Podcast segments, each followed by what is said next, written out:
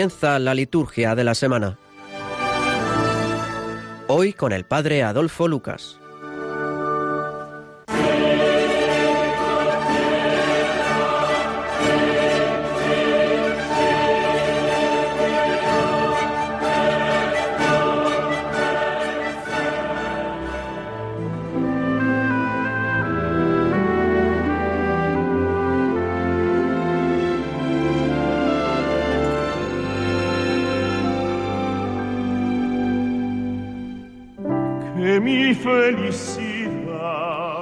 Concédenos, Señor Dios nuestro, alegrarnos siempre en tu servicio, porque en dedicarnos a ti, autor de todos los bienes, consiste la felicidad completa y verdadera.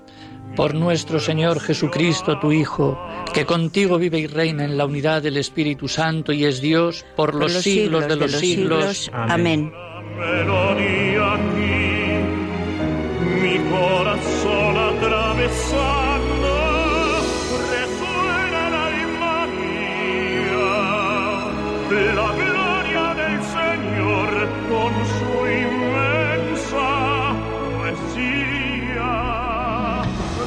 Buenas noches, comenzamos la semana 33 del tiempo ordinario. Prácticamente ya estamos finalizando el año litúrgico. La próxima semana será ya la fiesta de Cristo Rey. Y terminamos hoy la lectura del evangelista Marcos, que nos ha ido acompañando a lo largo de todo este año. El próximo domingo, como bien digo, fiesta de Cristo Rey, leeremos a San Juan.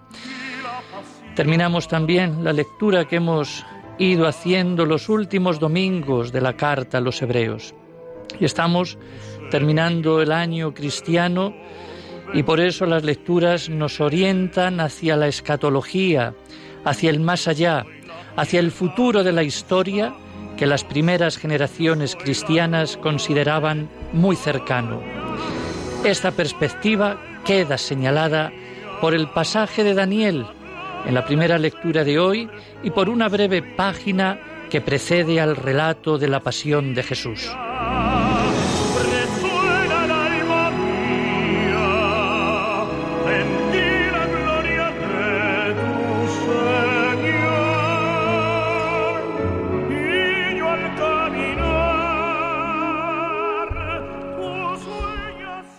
Buenas noches, Sor Luisa. Buenas noches. Pues aquí estamos de nuevo eh, al pie del cañón y bueno, pues para, para, ver un poco la palabra de Dios, que ya hemos dicho que ya estamos prácticamente en los últimos domingos de este año, la semana que viene, Cristo Rey, y siempre pues la palabra de Dios comenzamos el programa porque es el que, la, la que nos da la pauta y la guía del domingo y también de la semana. Como saben, Sor Luisa es religiosa allá en Arzúa, de la congregación de hijas de la de Santa María de la Providencia, de don Luis Guanela, ¿verdad? Así es. Muy bien. Bueno, pues Sor Luis, adelante.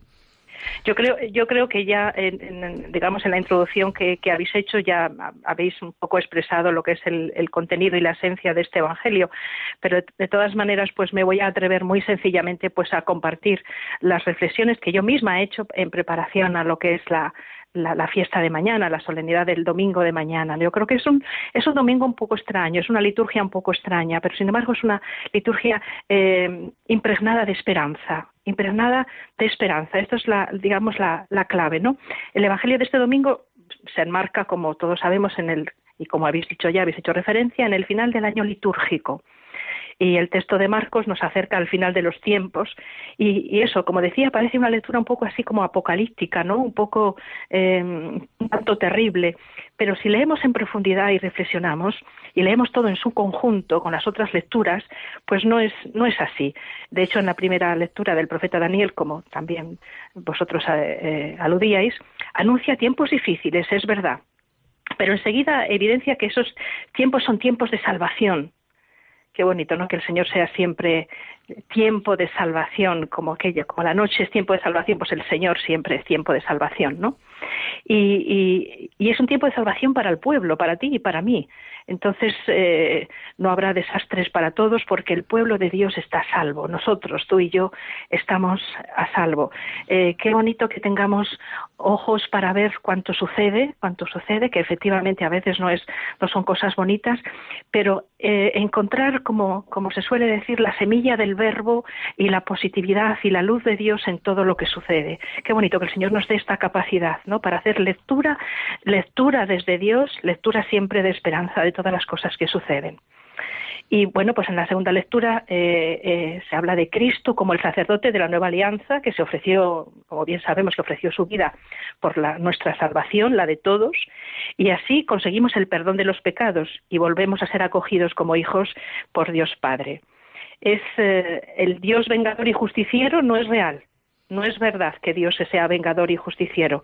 Es un, es un Dios entrañable, es un Dios tierno eh, que se nos muestra a través del rostro de Jesús, como un Padre que perdona, que acoge y que siempre nos quiere profundamente, como a sus hijos queridos. Y se habla del fin del mundo, claro, el fin del mundo llegará, no sabemos cuándo, ¿no? Llegará el fin del mundo y llegará también nuestro fin, nuestra, nuestra muerte, y cuando nos encontremos eh, delante del Padre, pues recibiremos eh, ese abrazo y esa acogida, ¿no? Y, luego lo decimos en el credo, decimos, creo que ha de venir a juzgar a vivos y muertos y su reino no tendrá fin. Y, y al final de mi vida lo importante es saber quién me espera, que es un padre, como digo, que me quiere, que me acoge, que me abraza como el padre del, del hijo pródigo, ese padre bueno, no que acoge y que espera siempre. Y, y además nos, eh, ese Dios que nos perdona a través de su Hijo Jesús. Esta es nuestra fe y no hay por qué hacer lecturas negativas ni tener, ni tener temor. De hecho, él dice, no, mm, todo esto pasará, habrá muchas dificultades, pero mi palabra va a permanecer. Cielo y tierra pasarán, pero mi palabra no pasará. Esta es nuestra certeza y nuestra fe. Y ya para terminar, si me permitís, qué bonito el salmo, el salmo que, que, que, hemos rezado esta tarde de víspera y rezaremos mañana, ¿no? En la liturgia. El Señor es el lote de mi heredad, con él a mi derecha no vacilaré. Mi carne descansa serena porque no me entregarás a la muerte y me saciarás de gozo en tu presencia. Ánimo pues a ti que estás escuchando, a mí que también tengo mucho que aprender, porque estamos en las mejores manos. No hay miedo al futuro, porque el futuro es un futuro de esperanza en las manos de un Padre que es eh, un gran Padre, que es un Padre tierno, que nos quiere a todos y nos espera. No, la certeza que, que nos envuelve con su cariño, nos protege y nos ama, esto nos da para vivir con alegría nuestra vida en medio de las dificultades. Pues efectivamente es así. Yo, Sor Luisa, yo cuando esta tarde he leído precisamente la lectura del Evangelio, que hablaba del sol, de, las estrellas que caerán sobre la tierra, que vendrá fuego y todas esas cosas, casi nos entra a todos casi pánico. Congoja, de, congoja. de ver todo eso. Pero claro, con esta explicación, sabemos que hay tiempos difíciles, porque creo que son tiempos difíciles, efectivamente. Claro que sí. Pero tú nos has dado pues un aliento de esperanza, has dicho que la salvación está, que y, yo creo que eso es con lo que tenemos que quedarnos todos, no con lo negativo ni que vendrán meteoritos que, que destruirán todo o lo que sea o yo, en fin que esa esperanza que es la, la que cuenta y bueno pues yo creo que es unas lecturas que aunque en el fondo sean como sean, pero están llenas de ese optimismo. Pienso. Efectivamente. Es lo que yo he resaltado y con lo que yo me quedo y, lo que encantada comparto. Pues muchas gracias. Eh, y, bueno, pues bendiciones de nuevo. Siempre es un placer tenerte con nosotros. Y lo mismo digo. Y saludando pues al, pueblo de Arzúa, que siempre, bueno, pues lo tenemos muy, muy en nuestro corazón porque estás tú ahí. pues yo encantada de colaborar con vosotros y que el Señor nos ayude a vivir con esperanza y a regalar su esperanza. Muchas gracias. A vosotros todos. Adiós. Un abrazo.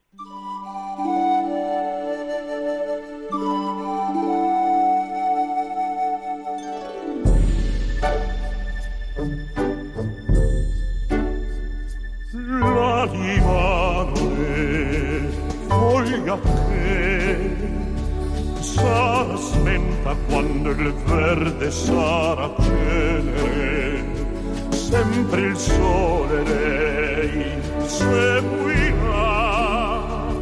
sempre più verso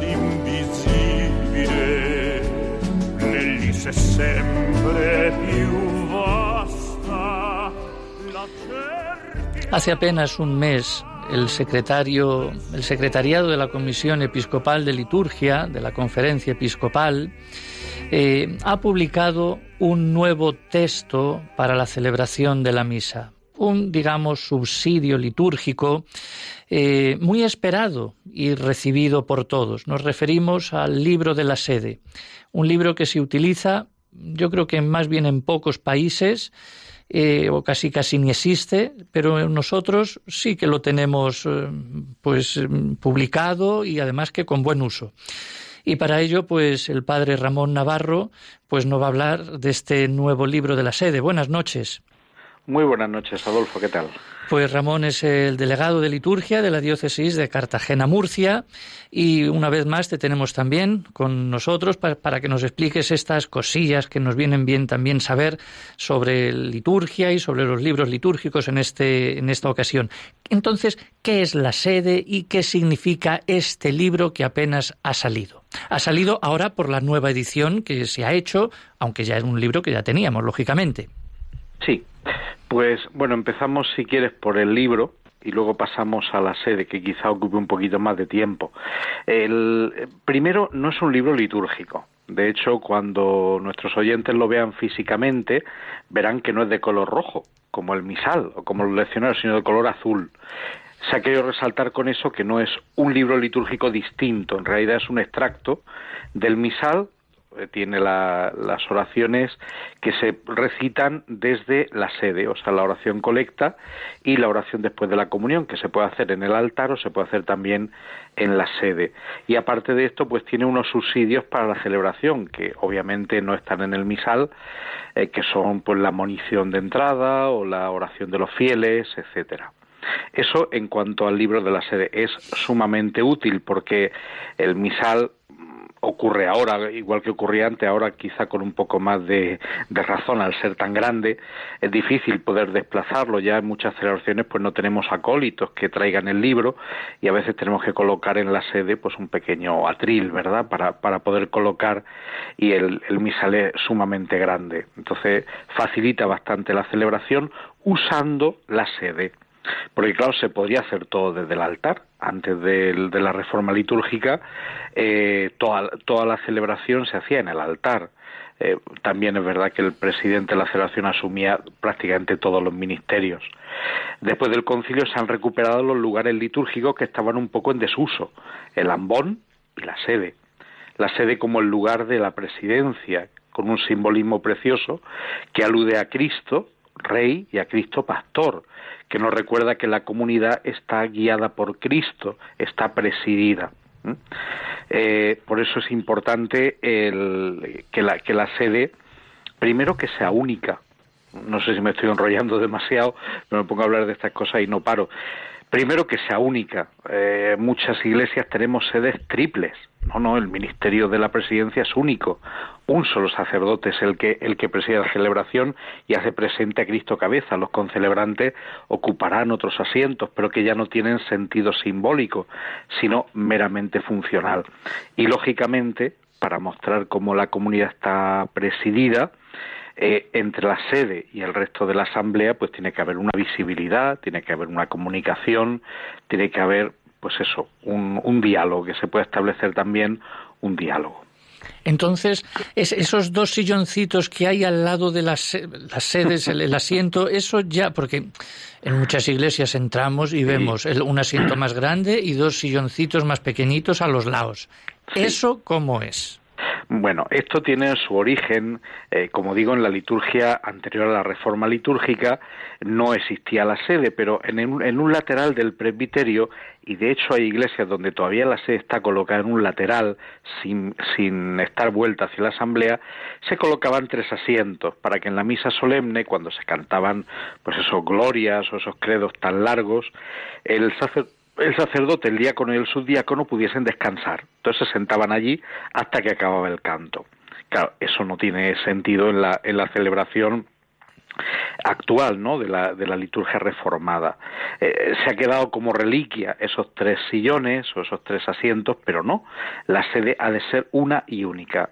Los demás sitios no deben estar permanentemente colocados en el presbiterio, sino que se colocarán pues de acuerdo con las necesidades para los sacerdotes concelebrantes, para el diácono o los diáconos y para los ministros. Pero como te digo, hay que resaltar la sede como lugar de presidencia, sin que parezca un trono, sin que resalte la figura de, o sea, sin que sea un sitio de honor de la figura del que preside, sino realmente un signo de que la comunidad está presidida.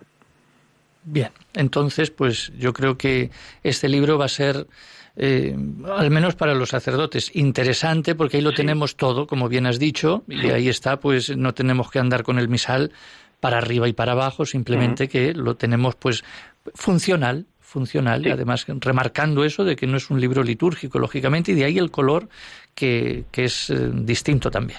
Así que. Así es. ¿Alguna cosa más? Nosotros encantados de estas enseñanzas que bien nos dices y así aprendemos más, claro. Pues nada, yo encantado también de estar con vosotros. Cuando lo necesitéis, ya sabéis dónde encontrarme. Pues muchas gracias. Un abrazo. A vosotros. Adiós. Adiós. Buenas noches.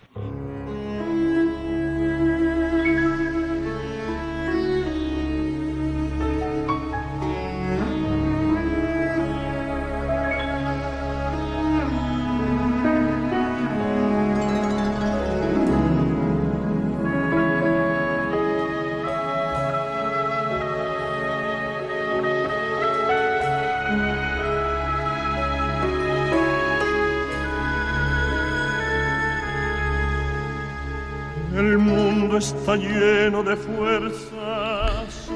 Esta semana también tenemos varios recuerdos festivos o acontecimientos.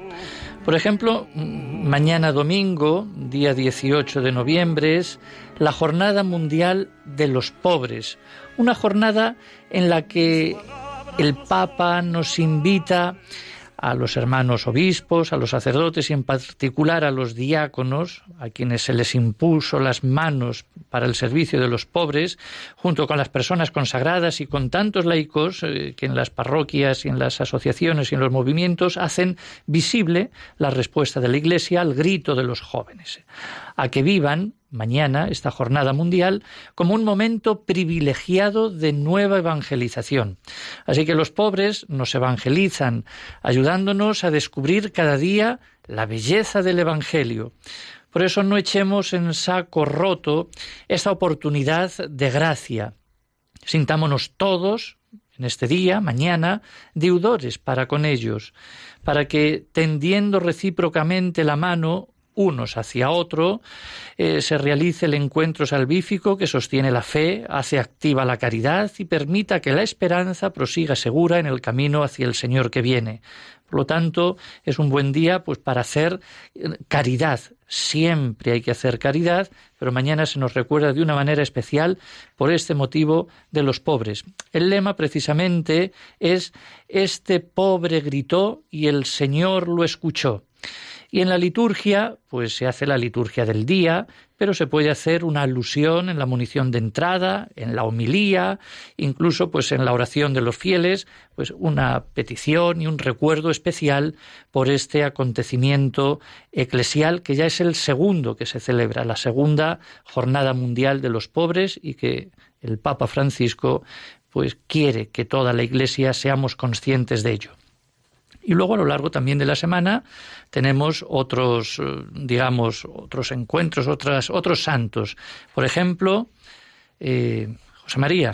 El día 21, miércoles, se hará la presentación de la Santísima Virgen en el templo. Es una tradición muy bonita porque se presenta a, María, que fue el verdadero templo de Dios, en el templo de Jerusalén. Entonces esto el día 21. memoria obligatoria. Día 22 también, de memoria obligatoria, se, se celebra Santa Cecilia. Santa Cecilia fue una santa y virgen romana y mártir. Ha llegado a nosotros alguna leyenda muy bonita como su afición a la música. De hecho, ella es patrona de la música. Y celebraremos, pues, eh, los que son músicos y sean músicos, pues este día con toda la comparsa. Y el día 24 celebraremos San Andrés Dunlac, presbítero y compañeros mártires, también de memoria obligatoria. Este mártir es quizás menos conocido, pero tiene una historia muy bonita y es que fue canonizado por el Papa Juan Pablo II y introducidos en el calendario romano a petición del episcopado vietnamita. Así que ellos son santos del, Vietnam, que murieron mártires y bueno, pues también el próximo sábado celebraremos esta, digamos, estas memorias. Hablando un poco de Santa Cecilia, pues que nos recuerda la música, el canto, en este sentido, pues bien, eh, quizá quede claro que la música y el canto litúrgico no son el adorno celebrativo, que sino, sino que son precisamente parte de la celebración, exigida por la misma naturaleza del rito. Y se necesitan realmente comunidades que canten. El canto y la música fomentan la creatividad, la fe y la alegría. Son un lenguaje universal que motiva la actitud interior, los deseos, los sentimientos y las ideas. Eh, pero yo creo que mejor que todo esto que nos hable pues un joven, Óscar Rodríguez Pastora. Muy buenas noches. Hola, buenas noches. Muchas gracias por estar con nosotros. además que desde Santander, tú eres de Santander, además que eres organista oficial de la parroquia de la Anunciación, también en Santander, a la cual desde aquí saludamos. Y estás estudiando en San Sebastián, además que un grado superior de música. Y un pajarito me ha dicho que desde los 14 años ya llevas componiendo, tocando. Cuéntanos un poco entonces. Sí, bueno, pues yo empecé con la música a los 10 años, eh, aquí en el Conservatorio en Santander. Y bueno, yo empecé estudiando clarinete y pues poco a poco, pues por experiencias y eso, pues fue despertándose en mí, pues bueno, una inquietud de aprender a tocar el órgano. Y poco a poco fui aprendiendo y me apunté en el conservatorio en la especialidad de órgano y pues un, un puente de todos los santos que fue en el año me parece 14 o 15, pues tuve una inquietud y, empecé a escribir, escribí una misa solemne para coro y órgano y esa fue la primera obra que escribí que la hemos estrenado este año. Incluso esa obra se puede escuchar también por internet. Es decir, que yo, creo que lo tiene, está todo ahí y además que es muy bonita y bueno, pues con. Así que ya desde los 14 años está, bueno, desde los 10, pero a los 14 años ya compusiste y sigues con este deseo de, de, la música. Y yo creo que es algo que, que es muy bueno y que es muy interesante. Eh, y estás en San Sebastián entonces, haciendo pues eh, la especialidad en, música. Bueno, pues cuéntanos un poco, a ver, tu experiencia, tu gusto por la música, que, la necesidad que tiene la música un poco, pues que, que, que tiene el mundo de la música. Sí, bueno, pues eh, yo creo que la música es parte importante de, de la sociedad. En todos los eventos importantes de la sociedad hay música, ¿no? Y en esto que nos ocupa la liturgia, pues por supuesto eh, es muy importante porque la música es liturgia misma. No es, como bien has dicho tú, no es un adorno de, de la liturgia, sino es la liturgia misma. Y bueno, no es que cantamos en la misa, sino cantamos la misa. Y bueno, pues eso, eso es lo que pienso yo, porque bueno, también a veces hay que cuidar un poco esto, ¿no? En las parroquias a veces pues se toca música que incluso no es ni religiosa, ni litúrgica, ni nada.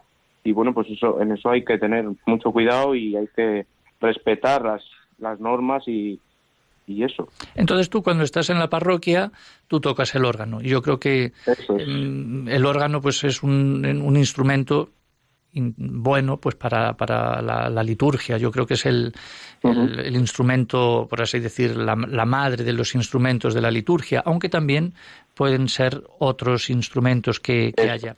Y luego has dicho una cosa muy interesante que yo muchas veces recalco, ese famoso adagio que dice no cantar en misa, sino cantar la misa. Exactamente. Es decir, que, el canto es propiamente la misa y hay veces que muchos cuchichean, dicen sus oraciones, hablan, es decir, como algo distinto a lo que se está haciendo. Pues lo mismo, lo mismo la música es parte integrante de lo que se está haciendo. Yo creo que esta idea tú la tienes que remarcar bien, pues con tus músicas, porque aparte de la música hay un coro. Pregunto. Es decir, en mi ah, parroquia sí. no, en mi parroquia no hay coro, pero yo por ejemplo muchas veces pues pues cinco minutos antes pues bajo y ensayo los cantos para que la gente pues vaya aprendiéndolos y vaya participando, porque porque que lo cante yo o que lo cante el sacerdote no tiene gracia, Tien- tiene que cantarlo todo el mundo. Entonces yo, bueno, pues tengo esa preocupación de ensayarlo, que la gente lo vaya aprendiendo poco a poco y así pues vamos todos participando. Y tú vas acompañando con el órgano y al mismo tiempo Pues- con los cantos, lógicamente. Es- Y la comunidad debe cantar. Es decir, una comunidad que no canta, yo no sé tú qué pondrás ahí, pero yo creo que es una comunidad muerta, es un- algo que, que- que- que le falta vida. Eso es, eh, una comunidad que canta, eh, pues es una comunidad viva que, pues eso que decía San Agustín, quien canta reza dos veces, ¿no? Y bueno, pues es importante cantar, pero cantar lo que hay que cantar, no otros cantos, otras músicas que no tienen nada que ver con la liturgia, ¿no? Por ejemplo, el salmo responsorial, ¿lo, se- lo soléis entonar? ¿Soléis hacer algo en ese...? Porque yo soy muy forofo del salmo, Sí, eh, cantado, lógicamente, y si no, al menos el, el- el estribillo. Eh, y no cantar otros, como tú dices, a lo mejor eso es salmo que se presta a cantar otras cosas. O... no, no, nosotros hacemos siempre el salmo, el que pone y con una musicalización, pues eso, la más apropiada, y claro, no, no se puede sustituir el salmo responsorial por otros cantos que, bueno, que se pueden asemejar a lo que dice, pero el salmo responsorial es el salmo responsorial y no se puede sustituir. Y, y en estos estudios que tú haces de, de, esta, de música, también hay una asignatura que es música sacra, lógicamente. ¿Todas estas cosas las vas eh, aprendiendo porque lo dicen en la clase o es ya la experiencia de, de lo que has vivido, lo que te han dicho a lo mejor los sacerdotes o lo que sea? Es decir, eh, el resaltar la comunidad, el salmo pues cantado, eh, etcétera, todo esto. Mm, ¿Se aprende en estas escuelas? Sí, bueno, yo lo he aprendido sobre todo bastante en la parroquia porque, pues bueno, se cuidan estas cosas y luego también he estado, he asistido a cursos de liturgia y bueno, pues son cosas que se va, va uno aprendiendo y va reteniendo y va, en la medida de lo posible, pues lo va aplicando, ¿no? En la realidad. Pues yo espero que sigas en este, en este camino. No sé si querrás decir una última cosa a los radioyentes para fomentar e ilusionarles en la música o a jóvenes que puedan estar escuchándote. Realmente a mí me agrada que haya, porque la música hay que cogerla de- desde pequeño y, ponerse con ella. Y bueno, ¿alguna cosa nos tienes que decir? Bueno, pues que eso, que hay que animarse a cantar, no yo veo muchas veces en, en otras parroquias, en otros sitios que la gente escucha, no, es que canta el coro y ya yo no canto porque canta el coro, no, hay que animarse, hay que participar porque el canto es una parte muy importante de la participación de la asamblea en la celebración. Y bueno, y animar a los organistas y a los sacerdotes sobre todo que pues eso, que hagan las cosas bien y que respeten las cosas. Y bueno, pues que tengan la música tenga esa importancia que ha tenido toda la historia en la iglesia, ¿no? Y que vivamos la, la vida con música. Eso y que es. vivamos también nuestra liturgia pues con música, que en el fondo es belleza y es alegría. Efectivamente. Pues muchas gracias, Óscar. Yo no sé, Bueno. dime. Sí. No, no, dime, dime tú. No, pues que muy bien, que encantado de tenerte aquí, que, que gracias por, mm, por todo lo que nos has dicho. Y, y bueno, pues Óscar, como ya saben, organista eh, mayor de la, y oficial de la parroquia de la Anunciación en Santander. Pues un abrazo. Un abrazo. Hasta otra. Adiós. Venga, Adiós. adiós. Adiós.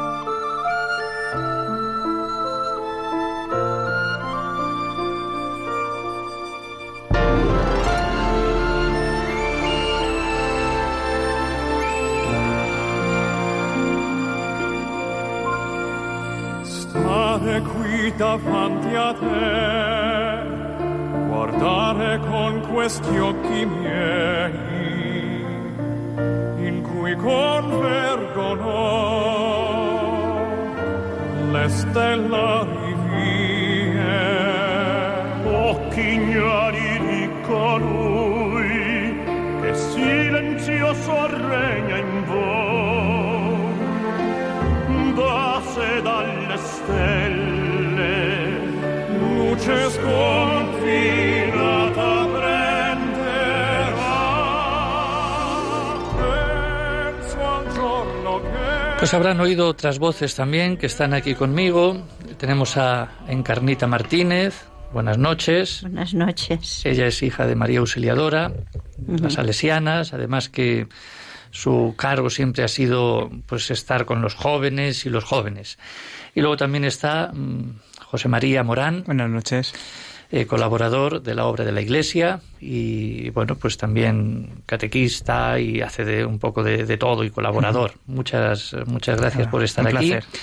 Y bueno, yo les prometí a los radioyentes que hablaríamos un poco en algún programa también de lo que son los jóvenes, porque hemos tenido el sínodo pues en el mes de octubre, esa asamblea, digamos, eclesial que ha marcado pues eh, marcada por la celebración de la 15 Asamblea Ordinaria de, de Sínodo de Obispos y dedicada a analizar la realidad de los jóvenes, la fe y el discernimiento vocacional. Y yo creo que es algo que tendríamos que también subrayar desde aquí, desde la liturgia, eh, esta precisamente reunión de, de obispos y expertos en torno a un tema que es vital para el futuro de la Iglesia. Aunque en las semanas previas se había despertado cierta polémica sobre si el sínodo debería suspenderse o reorientarse, no se puede decir que la pregunta por los jóvenes en la Iglesia no sea pertinente. Es decir, es más que justificada.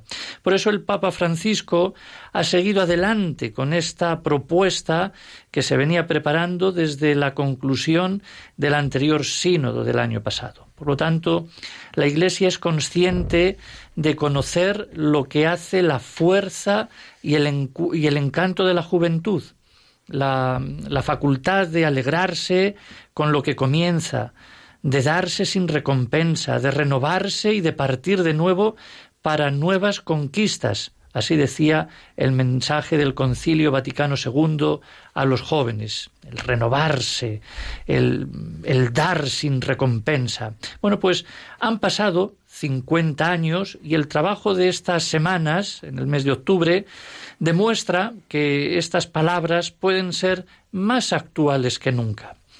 En la participación más importante de, los jóvenes ha sido a través de los cuestionarios que se marcaban en el documento preparatorio y que han sido mandados a todo el mundo y que los jóvenes han ido respondiendo en esas encuestas donde se les, donde se les incluía parte de sus realidades, de sus vivencias y de sus anhelos. Luego la Secretaría del Sínodo se abrió a las redes sociales para canalizar las posibles respuestas de aquellos jóvenes eh, que no recibieron también el cuestionario y que también pudieron desde este medio de las redes sociales responder. Bueno, eh, 36 jóvenes de entre 18 y 29 años ha estado o han estado en, estas en esta asamblea sinodal y han podido dirigirse sin cortapisas a los 267 padres sinodales. Bueno, el método de discernimiento se ha aplicado en tres pasos reconocer, interpretar y elegir. El primero de ellos se refiere a la escucha de la realidad para hacer una radiografía concreta de la juventud de hoy. Luego el verbo interpretar es donde se ha aplicado más directamente al discernimiento para valorar caminos de futuro, lo que han tratado en el sínodo. Y tras esta etapa llega ahora el momento de elegir de tomar decisiones de futuro con las que el Papa Francisco ya prepara la próxima exhortación sinodal apostólica possinodal, es decir, que una vez visto todo esto, el Papa pues hace su escrito y tendremos pues pronto, Dios mediante, cuando él lo saque, pues este documento que trate sobre los jóvenes. Por lo tanto, siempre los jóvenes es algo que tenemos ahí porque son pues lógicamente el futuro. Y bueno, tenemos Sí, no, Encarnita. Estás hablando que efectivamente saldrá el documento final del sínodo, ¿verdad? Pero es muy interesante también, eh, y se ha editado, el libro del, del instrumento de trabajo, el instrumento en laboris, ¿no? Entonces, ahí efectivamente nos da una visión muy interesante de muchísimos aspectos de la juventud, de los jóvenes, porque ahí es donde se han recogido pues la participación de ellos, ¿no? Y efectivamente yo lo recomiendo. ¿eh? Leeremos las, las conclusiones del sínodo, pero no dejemos de leer tampoco este libro, ¿eh? sencillo, pero que nos da efectivamente eh, una, un conocimiento sobre la, lo que son los jóvenes, lo que ellos piensan, muy interesante. ¿Y cómo, cómo se llama, dices? Este... Instrumentum laboris, o sea, son mm, la recogida que ha hecho el sínodo previamente al mismo ¿eh? y han elaborado un libro que es muy, muy curioso, muy interesante. ¿eh? Bueno, pues Encarnita y también eh, José María, ya que yo os tengo aquí, a mí me gustaría pues haceros algunas preguntas porque es siempre algo que tenemos de fondo, como telón de fondo, y yo creo que el sínodo lo ha tenido. Es decir, ¿cómo veis entonces la sociedad actual en cuanto a los jóvenes y a la religión?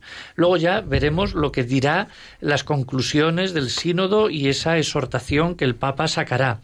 Luego también, si, como decía un poco al principio, querían hacerlo, no querían hacerlo, al final el, Papa pues se impuso y dijo que sí, que había que continuar con, con, la propuesta del sínodo en los jóvenes, es decir, ha sido necesario este sínodo. Eh, a ver. En mi pobre opinión, yo creo que es muy interesante, ¿no? Eh, la intención del sínodo mm, era ocuparse de todos los jóvenes sin excepción. Entonces, ofreciendo una disponibilidad, un interés, una atención. Eh, el que esto se haya tenido en cuenta, se les haya atendido, es un gesto muy grande que ha llegado a todo el mundo, de que nos preocupan los jóvenes, de que estamos con ellos, esto ha de repercutir necesariamente. Habrá muchos que a pesar del esfuerzo del Papa de que todos participaran, pues han pasado de largo, claro. Pero es un gesto que va, que llega a todo el mundo y que va a repercutir, como digo, en los agentes de pastoral y en los mismos jóvenes que se sienten por lo menos nombrados por la Iglesia. ¿Y tú crees que deben ser nombrados? Claro, por supuesto. Eh, y luego ya, pues bueno, yo sigo diciendo preguntas, luego me decís, eh, es decir, y ya que estamos en un programa de liturgia, ¿llega la liturgia a los jóvenes? Que esa es otra de las cosas que a mí me, me, inquietan también. ¿Qué se podía hacer? y bueno, pues cuestiones de fondo. Es decir, bueno, José, José María, dinos tú alguna cosa que tú veas a todo esto. Pues yo pienso que la liturgia, eh, la sociedad avanza mucho más rápido que las tradiciones. Entonces, eh, la estanquedad y el rigor de las tradiciones hace que a veces la gente joven no, no conecte con el mensaje. Entonces, la, la Iglesia debe acercarse más a estas necesidades, que para eso está el sínodo. Para eso se han analizado todas estas situaciones para que la gente joven se acerque un poco más a la Iglesia. Una de las conclusiones que saldrán en el sínodo y que ya, ya han avanzado algunas cosas es que eh, la Iglesia debe acompañar a los jóvenes para que descubran el plan de Dios. Pero cuando dicen Iglesia dicen todo. Nos referimos a la Iglesia en conjunto, sacerdotes, laicos, porque así la gente joven que se acercan a ellos que les muestran interés, que les prestan atención a sus necesidades y que salgan un poco de la tradición inamovible del rigor, es decir, que se adapten a las necesidades actuales. ¿Quién se tiene que adaptar a esas? Pues yo pienso que la Iglesia en, en general, desde las altas esferas a, a los laicos, que somos quizás el último eslabón de unión con la gente menos creyente. Entonces hay que adaptarse a la sociedad, la sociedad cambia muy rápido. A los signos entonces de los tiempos, diríamos, ¿no? Exactamente. ¿Y tú has previsto alguna, digamos, método, no método, sino alguna vía para dar cauce a esto que tú estás diciendo? Pues, no... Mira, y viniendo a que hemos hablado con el chico este de Santander, con Oscar, aunque parezca una cosa muy simple, pues simplemente con la música. Mira Oscar, un chico joven, y, y, baja y habla con los fieles para que canten, a lo mejor con pequeñas señales, con pequeñas cosas, es más atractivo para la, para la gente joven. Y luego, sobre todo, salir a la calle. Eh, la gente de la iglesia tiene que hacer una, una misión pastoral en la calle. Porque de hecho Jesús salió a la calle, Jesús salió a buscar a los apóstoles, Jesús iba de aldea en aldea, de pueblo en pueblo, no estaba en un sitio cerrado a que viniesen, porque si no, quizás no hubiese ido nadie. Esto es una de las cosas que también dice el Papa ¿eh? y algunos obispos también, es decir, hay que salir a la calle, hay que buscar Lógicamente esto es muy interesante, pero hay que ver también cómo se puede hacer.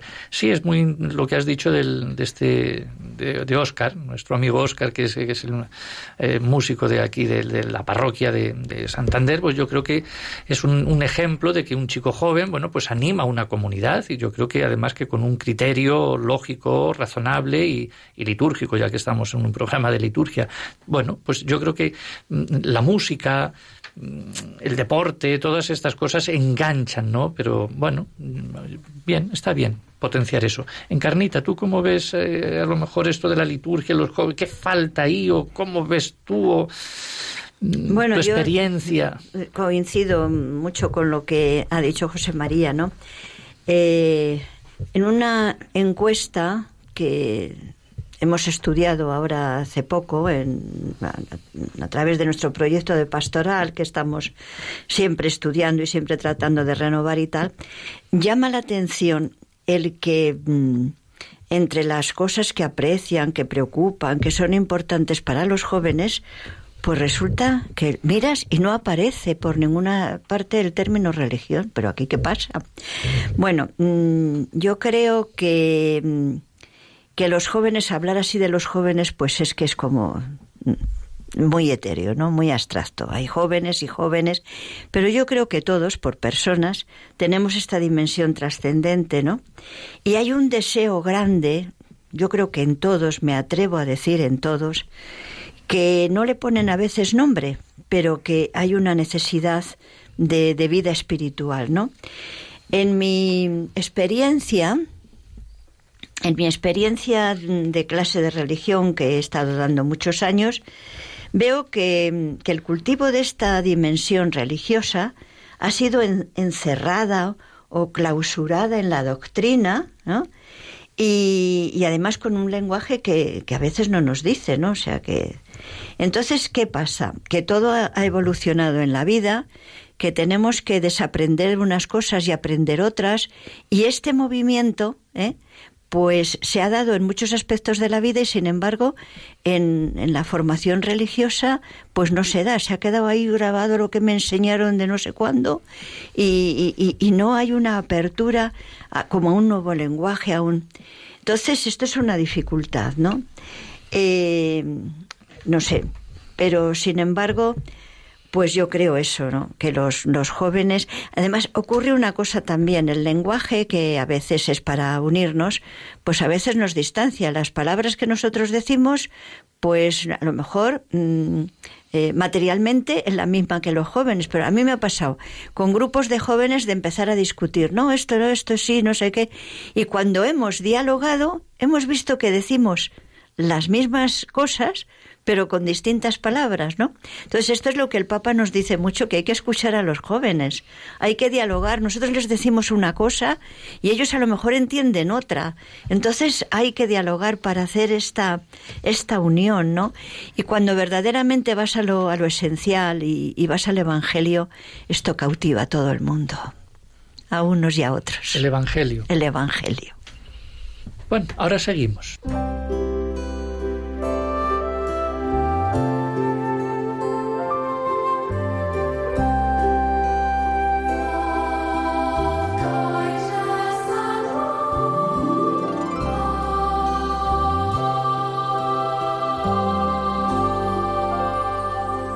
I hope that each of you are loved by one and all in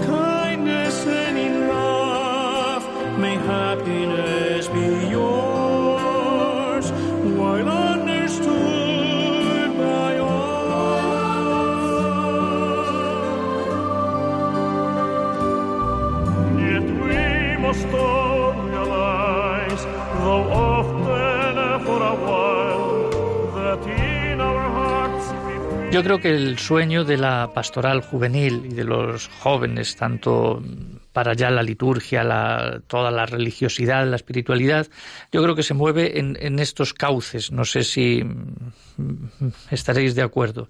Es decir, la alegría del amor. Además que también el Papa Francisco lo veía, es decir, la mirada eh, está puesta en la alegría del amor. No propone el sínodo metas así pequeñas, sino que la vida merece ser vivida lo grande, decía él. Y no olvidemos que la alegría del amor tiene puesta su mirada en Jesús. Y este es uno de los sueños o de las metas que tiene, yo creo que, la pastoral juvenil. Otra podría ser eh, una iglesia de rostro joven.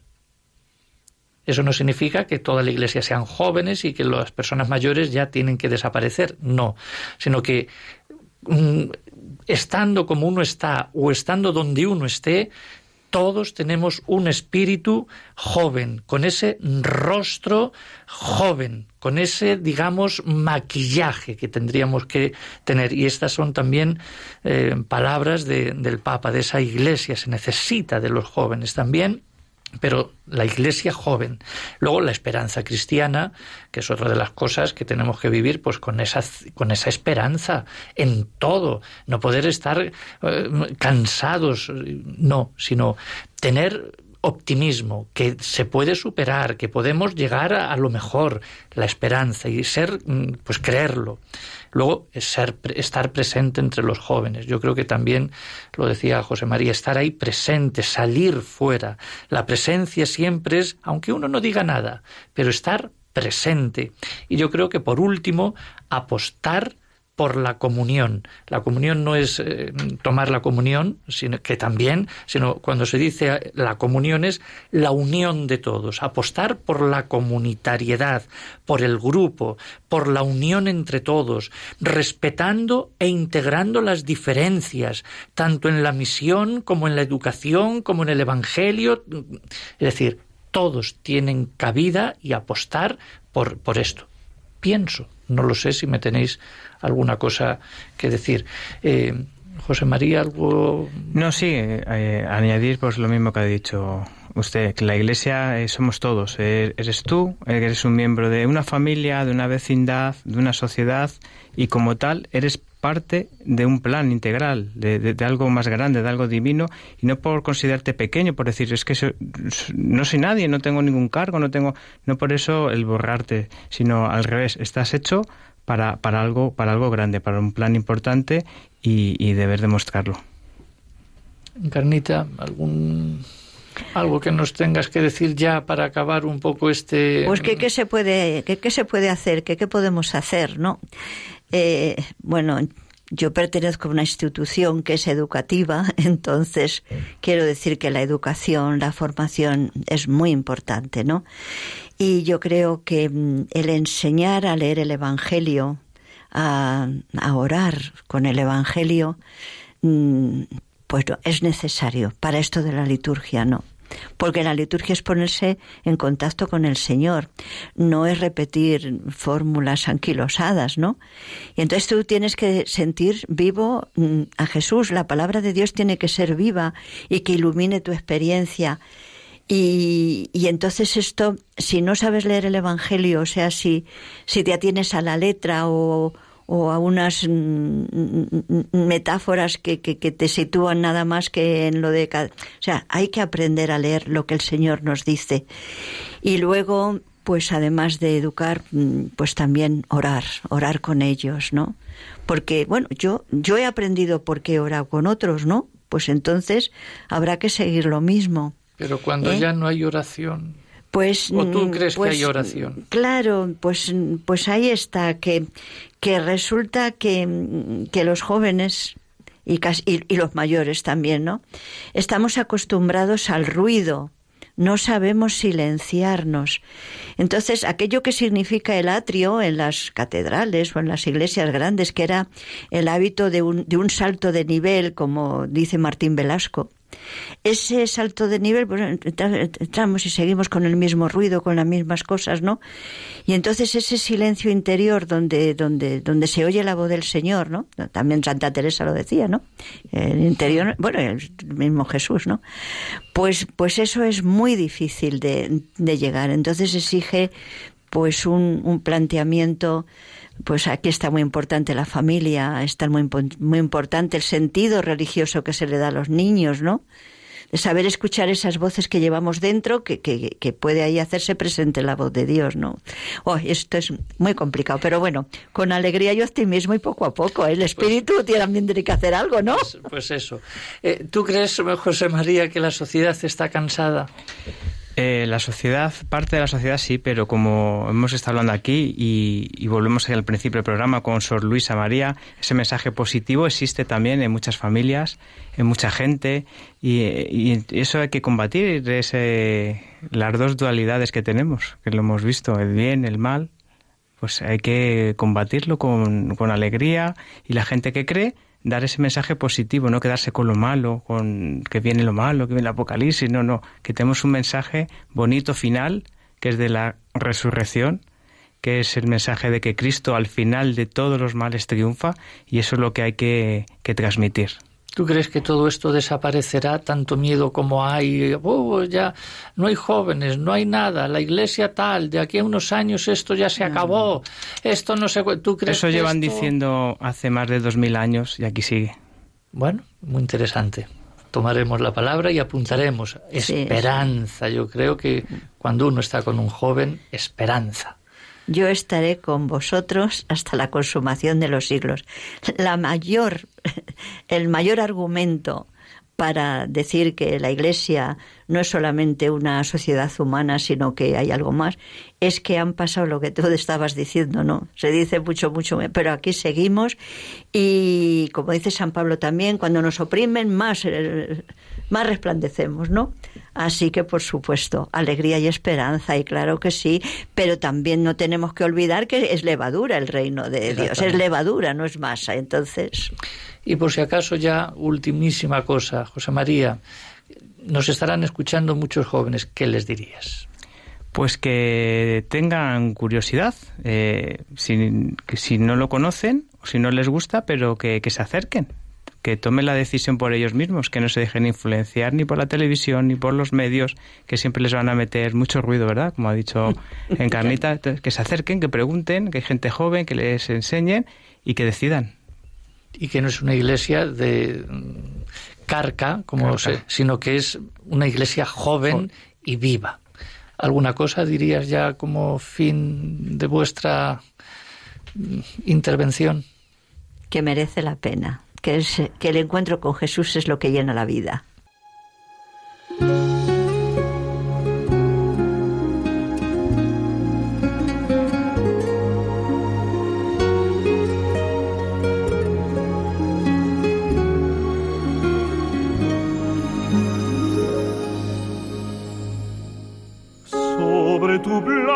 tumba que el tiempo ya cerró.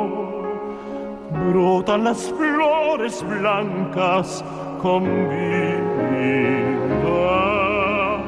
Madre, tu amor perdí. Pues así, a bote pronto, llegamos ya al final de este programa, donde hemos tenido ocasión de tratar muy variados temas desde la palabra de Dios que nos animaba esa esperanza de Sor Luisa María, religiosa ya en Arzúa, y de la congregación de las hijas de Santa María de la Providencia.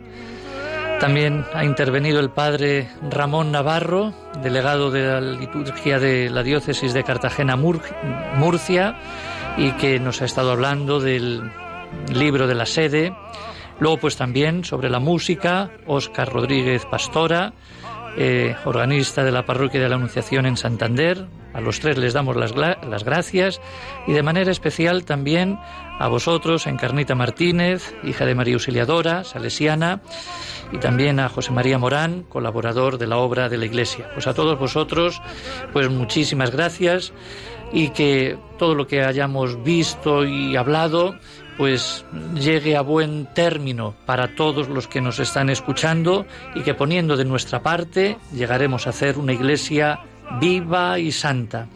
Terminamos con la Virgen, con esa oración que siempre el Papa nos propone. Bajo tu amparo nos acogemos, Santa Madre de Dios. No deseches las oraciones que te dirigimos en nuestras necesidades, antes bien, líbranos de todo peligro, oh Virgen siempre gloriosa y bendita. Buenas noches, hasta el próximo sábado, el Señor les bendiga.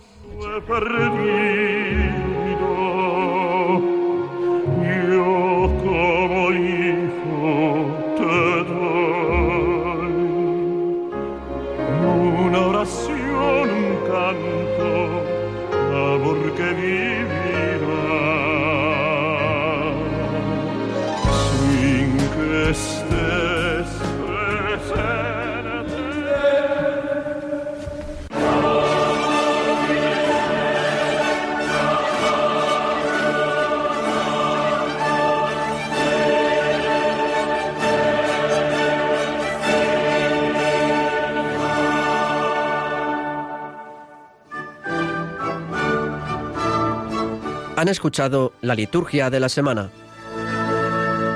con el padre Adolfo Lucas.